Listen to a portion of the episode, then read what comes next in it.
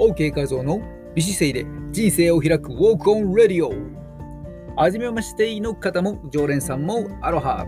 この番組はウォーキング指導歴30年超えのウォーキングポッドキャスター OK 画像が美しいウォーキングやビューティーダイエットの秘訣ビジネスマインドや音声マーケットについてお届けしています。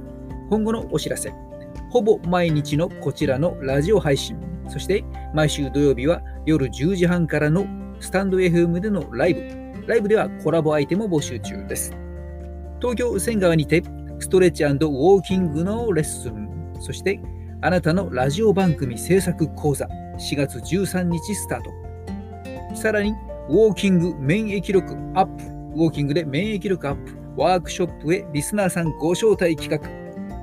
4月24日土曜日午前10時から秋葉原で開催です。秋葉原のヨネックスさんへ集合しましょう。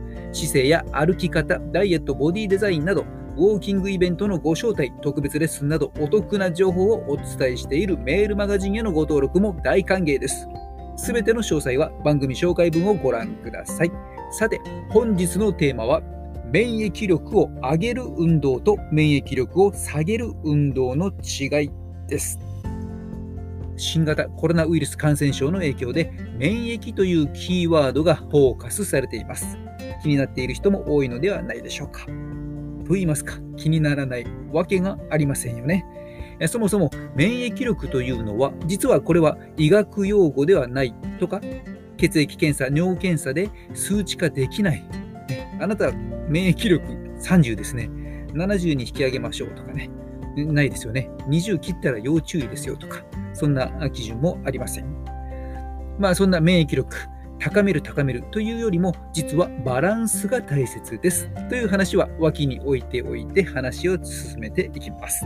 えー、というわけでここでは体内に病原菌や毒素などの異物が侵入してきてもそれに抵抗して打ち勝つ防御力を正常に機能させるそんな体づくりを免疫力を高めると表現して話を続けていきます。免疫力を上げる運動と免疫力を下げる運動の違い結論から言います。免疫が働きやすい環境を作るのには適度な運動が大切です。その一方で健康のためにジョギングを始めたりトレーニングジムに通い始めた直後に風邪をひいてしまったという人も少なくありません。あなたの周りにもいらっしゃいませんか？つまり激しすぎる運動は逆に免疫力を低下させてしまうので注意しましょう。よく使われる適度な運動とは何でしょうか、うん、よく適度な運動をしましょうねなんてよく聞く言葉ですが解釈は意外にバラバラです。実際ウォーキング講座などで教壇に立つ時にあなたが日常に行っているイメージする適度な運動とは具体的にどんな運動でしょうか？質問をすると次のような回答が返ってきます。のんびり10分くらいのお散歩かな？毎日2、30分のウォーキング。いつも1時間くらい筋トレしています。スタジオで週に3本ダンスをしています。1日1万歩くらい歩いている。ほぼ毎日2、3万歩くらいは歩いています。月に200キロくらい走っています。いかがでしょうか？あなたの思う適度な運動と比べていかがでしたでしょうか？みんな違って OK。例えば、毎日60分歩いてくださいというのは人によっては物足りないボリュームですが、逆にちょっと大変すぎるかなという人もいらっしゃることでしょう。さらに同じ60分でも歩き方で随分と効果も変わります。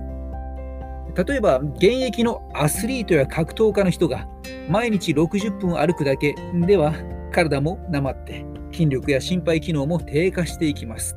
その一方で家に引きこもったまま1日数百歩しか歩いていなかったという人には突然毎日の60分は負担になったりもします。つまり運動習慣のある人とない人とでは適度な運動も過度な運動も同じ内容ではないのです。今回はここまで。番組のフォローをして次回配信のご案内を受け取ってくださいね。実際に対面で OK 画像から直接講義を受けたいというあなたへ、2021年4月24日東京秋葉原でイベントを開催いたします。ウォーキングワークショップです。ウォーキングで免疫力アップ。ヨネックスさんへ集合しましょう。詳細は説明欄にリンクを貼った OK 画像のブログをご覧ください。読者さん、リスナーさんへ感謝を込めてのとってもお得なイベントになっています。次回予告。次回は自分にとっての適度な運動とは？免疫力アップ、ウォーキング7つの効果。そして免疫と運動のまとめをお届けします。お楽しみに今回の放送にいいねと感じたら、ぜひこの番組をシェアしてくださいね。綺麗を育む OK メソッドが一人でも多くのあなたの大切な人に届きますように。今回の放送を文字で読みたいという人は、トレーナー専門サイト筋トレしようぜで連載中の OK 画像の記事をご覧ください。アドレスは説明欄に載せておきます。